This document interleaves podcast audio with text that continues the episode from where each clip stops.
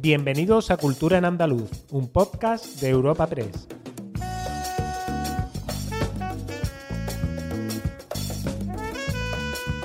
Os damos la bienvenida a una nueva entrega de Cultura en Andaluz, el podcast de Europa Press Andalucía en el que cada semana os presentamos las novedades culturales más destacadas. Soy Esther Falero y aquí a mi lado y como siempre acompañándome tengo a mi compañera Ana Tatay. ¿Qué pasa Ana? ¿Qué tal? Hola Esther, ¿qué tal? ¿Qué temas traemos para hoy? Ya Oye, abandonando... antes de nada, ¿qué te han traído los Reyes Magos? Hoy pues muchas cosas. Que es nuestro primer podcast después de Reyes. Muchas cositas, me he portado muy bien, así que... Sí. Así que me han traído ¿Estás cositas. contenta? Sí, estoy contenta, estoy ¿Han contenta con el justos? resultado. Sí, ¿y ¿Justos los tuyos han? Sido justos? los míos sí. Podrían haber sido más justos, pero estoy conforme. Bueno, bueno. En, el, en el término medio está la virtud. Exacto. No nos vamos a quejar, oye. ¿Qué vamos a hacer?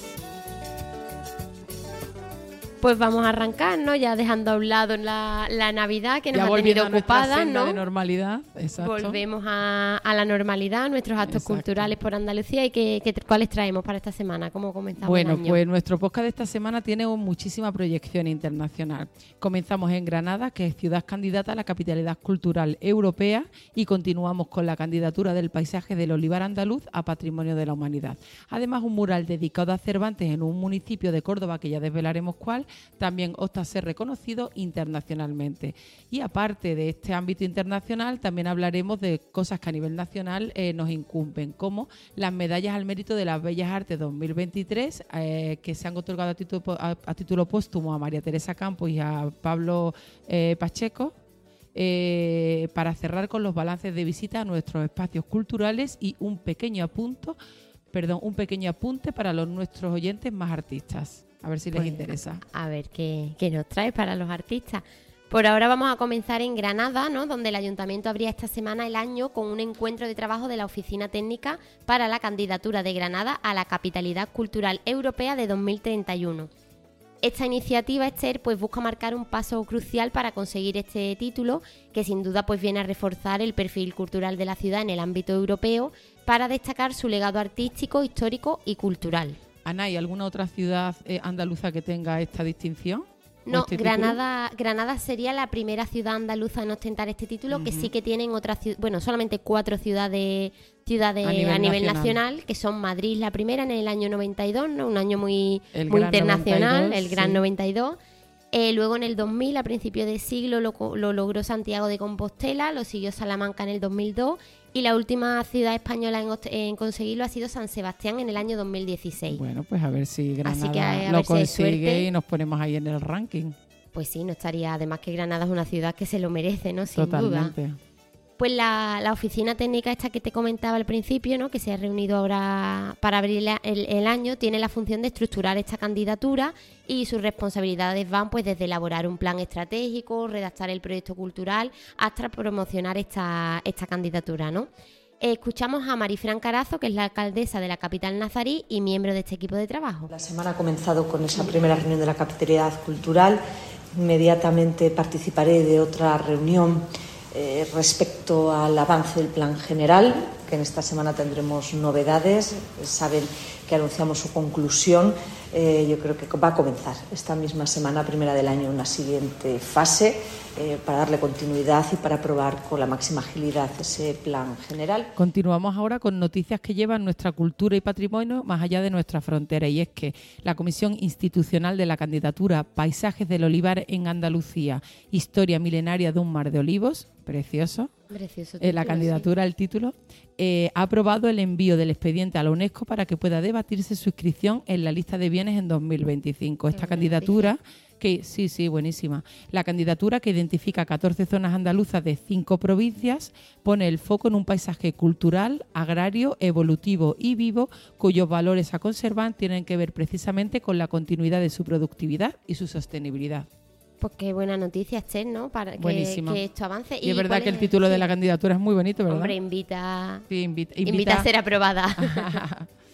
¿Y cuáles serían este, los siguientes pasos a seguir esta candidatura, no? Que supongo que tendrá que llegar hasta la UNESCO, ¿no? Como, como final, ¿no? De, Sí, sí, de sí, su sí. recorrido. Pues mira, nos lo va a explicar con todo detalle el presidente de la Diputación de Jaén, Francisco Reyes. Tengo que deciros que acabamos de darle el visto bueno definitivo al expediente eh, para que continúe su tramitación. Un expediente que ha sido aprobado por unanimidad por parte de todos quienes formamos parte de esta comisión. Quiere decir que en el día de mañana el expediente se remitirá a la Junta de Andalucía para que la Junta de Andalucía lo remita al Ministerio y éste lo haga llegar a la UNESCO antes del día 15 de enero, que eh, era el plazo establecido. Entonces está en marcha. Vamos, que es inminente. Es inminente, ya, sí. Ya, Y no acaban aquí este los reconocimientos internacionales a nuestra tierra porque un mural dedicado a Cervantes en Castro del Río, en Córdoba, opta a ser el mejor del mundo para Street Art Cities. Nos va a dar más detalles nuestro compañero de Europa Press Córdoba, Joaquín Rodríguez. Efectivamente, compañeras, la plataforma internacional Street Art Cities ha elegido el mural de Castro del Río, dedicado a Cervantes y su obra El Quijote, entre los 50 más relevantes de 2023, compitiendo con otras obras de países como Francia, Portugal, México o Italia, y también con otros murales a nivel nacional. Don Quijote y Sancho Panza es obra del artista vanense Javier Castilla, Saque, y también fue elegida el pasado mes como el mejor mural del mes de diciembre. La votación para que se convierta en el mejor mural del mundo de 2023 se hace a través de una encuesta pública online en la web de la plataforma Street Art Cities y estará abierta hasta el próximo 31 de enero. Pues gracias Joaquín por explicarnos todo y yo creo, Ana, que ya estamos tardando mucho en participar, ¿eh? Sí, y a quien no haya visto el mural que corra a internet y lo googlee porque Sí, la verdad es que una está- pasada. Es una pasada, Sí. sí. La verdad que sí, merecido, ¿eh? El reconocimiento en diciembre y espero que ahora pues, el reconocimiento a nivel todos nuestros anual. oyentes a votar. Eso, a votar, sin descanso. Y si Andalucía tiene proyección a nivel internacional, como hemos venido contando desde que iniciamos el podcast, también lo tiene a nivel nacional, ya que el Ministerio de Cultura ha anunciado eh, que la periodista, locutora de radio y presentadora de televisión María Teresa Campos y el dibujante de cómic Carlos Pacheco recibirán a título póstumo la medalla de oro al mérito en las Bellas Artes 2023. Recordar que María Teresa Campos murió en septiembre de 2023 del pasado año, mientras que Pacheco nos dejaba en noviembre de 2022, por si alguien no se, no se acordaba. Además, entre las 37 personalidades y entidades galardonadas por sus servicios en el desarrollo del arte, la cultura o la conservación del patrimonio histórico, perdón, del patrimonio artístico, se encuentra la Asociación Sevillana de Arte Sacro, presidida por Francisco Carrera Iglesias, conocido o más conocido como Paquili. Así de emocionado recibía la noticia el responsable de esta institución sin ánimo de lucro. Cuando me han llamado por teléfono amistades que había salido publicado y la realidad que estoy atendiendo a todo el mundo a la medida de que puedo, ¿no? Simplemente sentirnos orgullosos en Sevilla de que somos la capital del mundo de la Semana Santa, que hay una asociación que trabaja por esos intereses y que trabaja por posicionar a Sevilla en lo más alto del mundo respecto al tema del arte sacro. Así que muchísimas gracias y enhorabuena a todos. Bienvenidos sean ¿no? estos reconocimientos que pone que ponen en valor. la. Semana Santa de. Sevilla yo creo que ya está más que reconocida, pero obviamente siempre viene bien otro reconocimiento sí. y más viniendo también del ministerio, en fin, la medalla, todo cuenta y todo suma. Todo suma, exactamente. Exacto. Y vamos a cambiar ahora de asunto, Esther, y vamos a hablar de turismo y cultura, un binomio que funciona mm, muy, muy bien en nuestra comunidad. Prueba de ello son las cifras de visitantes de algunos de los espacios y monumentos andaluces este 2023 que te voy ahora a detallar. Pues venga, a ver. ¿Qué me- Mira, vamos a comenzar. Comenzamos en la Catedral de Sevilla, que recibía durante este 2023 más de 2 millones de visitantes, que es la segunda cifra más alta desde que hay registros, solo por detrás de 2019, ¿no? Ese Del año- 2019 de barrera. Sí, de la barrera prepandemia. prepandemia, cuando todo cambió. Cuando todo cambió, sí. Eh, mi- la Catedral de Sevilla, eso, en 2 millones de visitas, mientras el conjunto monumental de la Alhambra y el Generalife eh, ha cerrado el año con, con más de 2,6 millones de turistas, lo que supone un incremento del 9% respecto al año anterior. Supongo que será uno de sus mejores años, vamos. Sí, y además que el cierre de este ejercicio pues ha tenido como colofón la celebración de la cumbre de la cumbre europea, ¿no?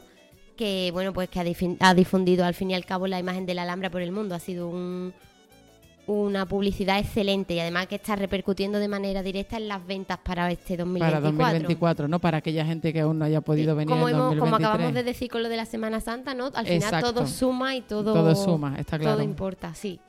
Nos vamos allá ahora a Málaga, donde el Museo Picasso ha cerrado 2023 batiendo el récord de visitantes de su historia, Esther, justo en un año muy importante para la Pinacoteca, que celebraba su vigésimo aniversario y que coincidía con el quincuagésimo aniversario del fallecimiento del artista, ¿no? De Pablo Picasso. Del que también hemos hablado largo y tendido en este Largo y tendido, sí, nos ha, nos ha copado parte de nuestro 2023. Sí. También aquí en la capital malagueña, el, Museo Carmen Thyssen ha clausurado el año con más de 185.000 visitantes, lo que supone la mayor cifra desde que se inauguró allá por 2011 y en este caso sí se ha superado la cota de 2019, ¿no? la barrera infranqueable, que rondó los 170.000. Más que, más que en 2019. ¿eh? una muestra de la... Hay una explosión cultural, turística y de todo tipo de, de ocio, vamos. Nos va a dar más detalles Javier Ferrer, que es el gerente de este museo, del Museo Thyssen. Este récord se sustenta en dos claves. Por un lado, una intensa programación expositiva que prácticamente ha agotado la capacidad de nuestras salas y debo referir las exposiciones de arte belga, la exposición de Horacio Coppola dedicada a la, fotografía y las pequeñas muestras dedicadas a los artistas Canogar y Luis Feito. Por otro lado, otra de las claves es la consolidación de nuestro programa de actividades. Ciclos y talleres como los de poesía, música en el patio, danza, el programa de amigos del museo y el cuarteto Carmen Thyssen nos han permitido conectar con el malagueño. Nos vamos ahora desde Málaga a Almería. Sí, nos vamos ahí al Centro Andaluz de la Fotografía, el CAF, que cuenta ya con 31 años de, historia, Esther, y que ha cerrado el último semestre de 2023 con más de 90 actividades programadas y un balance de seguimiento muy positivo, ya que la sede de la capital almeriense superó el techo de los 20.000 espectadores anuales, una cifra que otra vez no se alcanzaba desde 2019. Así que ha sido un buen año, ¿no? Para la cultura, para año nuestras récord, récord, récord. No sé, a ver, este 2024, a ver qué no sé dónde vamos a llegar, vamos. Bueno, pues ahora un último, un último apunte para los aspirantes artistas y para las artistas y para los artistas que nos escuchen. Eh, el Teatro Sojo CaixaBank de Málaga busca nuevo talento para las dos próximas producciones propias dirigidas por Antonio Banderas, que serán los musicales Tocando nuestra canción, con estreno en junio, y Gypsy, previsto para octubre. Se necesitan actrices, actores y cantantes versátiles para cubrir diferentes perfiles de personajes y bailarines con mucho con muy buen nivel de jazz y de claqué. La fecha límite de inscripción es el domingo 14 de enero.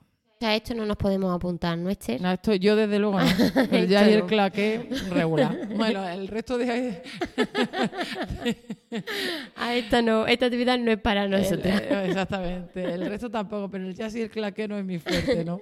Bueno, pero no te preocupes porque aquí traemos otros planes para los próximos días. Sí, sí, y lo contaremos. Lo, lo disfrutamos y lo contamos. Está genial.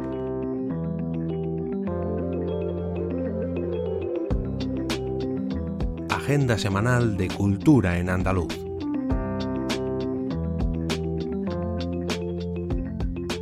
Empezamos nuestra agenda semanal en Córdoba, concretamente en el Gran Teatro, que acoge desde este jueves y hasta el 14, hasta el domingo, el musical El tiempo entre costuras, basado en la exitosa novela de María Dueñas, como todos sabemos, y que, bueno, espero que como tenga el mismo éxito que el libro y que la pues, serie, pues, me parece que vamos a tener programación de, de este musical para rato.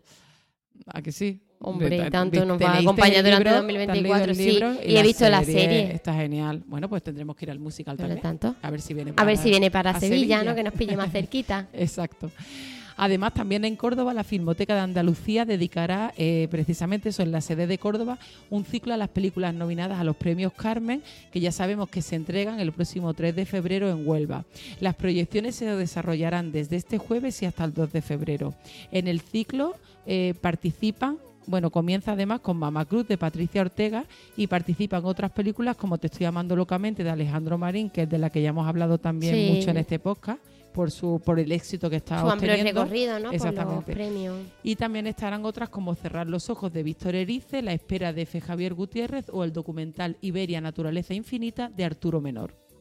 ¿Y ahora qué otras cositas nos? Pues mira, nos vamos ahora a Málaga, donde el cuarteto Carmen Thyssen arranca su tercera temporada de conciertos con una primera cita que, que contará con la participación del guitarrista Juan Manuel Cañizares.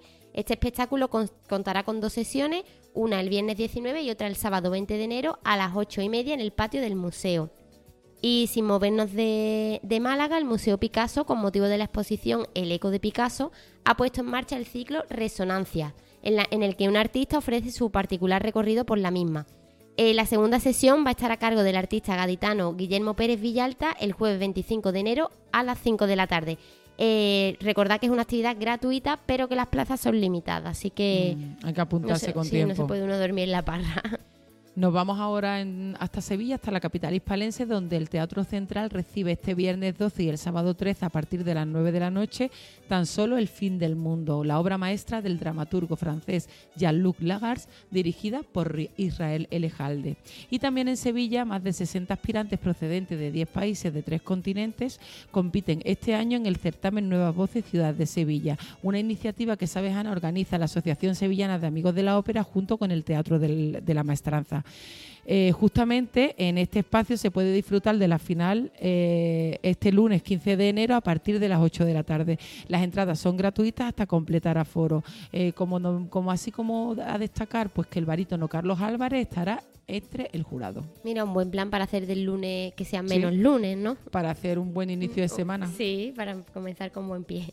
Y nos vamos ahora hasta Granada, donde artistas vinculados a esta tierra, como Diana Navarro, Kiki Morente o Marina Heredia, entre otros, protagonizarán la Gala de Estrellas que se celebrará el 28 de enero. Se trata de un concierto benéfico organizado a beneficio del convento de las Comendadoras de Santiago para la restauración del retablo mayor de su capilla. Y este fin de semana la banda de rock indie Art de Bogotá tiene dos paradas en nuestra comunidad. El viernes 12 visitará la Sala Copera de Granada, mientras que el sábado tocará en las Custom de Sevilla. Se fue. Y- Ar de Bogotá se fue sin Grammy. Tenía que sacar los Grammy. Nos van a perseguir. que tenía una nominación y se fue sin Grammy. Pues no acaba aquí la gira andaluza de este grupo, ¿no? que es natural de Cartagena, que también actuará en la Sala Impala de Córdoba el fin de semana siguiente, el viernes 26, y en la París 15 de Málaga el sábado 27. Vamos, se van a hacer una mini Sí, gira. sí, sí, se van a quedar Andalucía. aquí, se van a quedar aquí un par de semanitas. Muy bien. Y cerramos con una noticia para los amantes del Señor de los Anillos, que tienen una cita este viernes 12 en Granada, en la capital nazarí, concretamente en el Auditorio Manuel de Falla, que acoge el concierto Una batuta para gobernarlos a todos, en el que interpretarán los temas de la icónica saga a beneficio de la asociación Proyecto Hombre. Pues nada, El Señor de los Anillos, además con un objetivo benéfico, no nos lo podemos perder. No nos lo podemos. Bueno, quien vaya a estar en Granada este viernes tiene ahí Tiene que un plan disfrutar asegurado. porque además encima ayuda. Exacto. encima Bueno, pues hasta aquí nuestro primer podcast por navideño y os esperamos el próximo jueves en una nueva entrega y como siempre pues disfrutar mucho.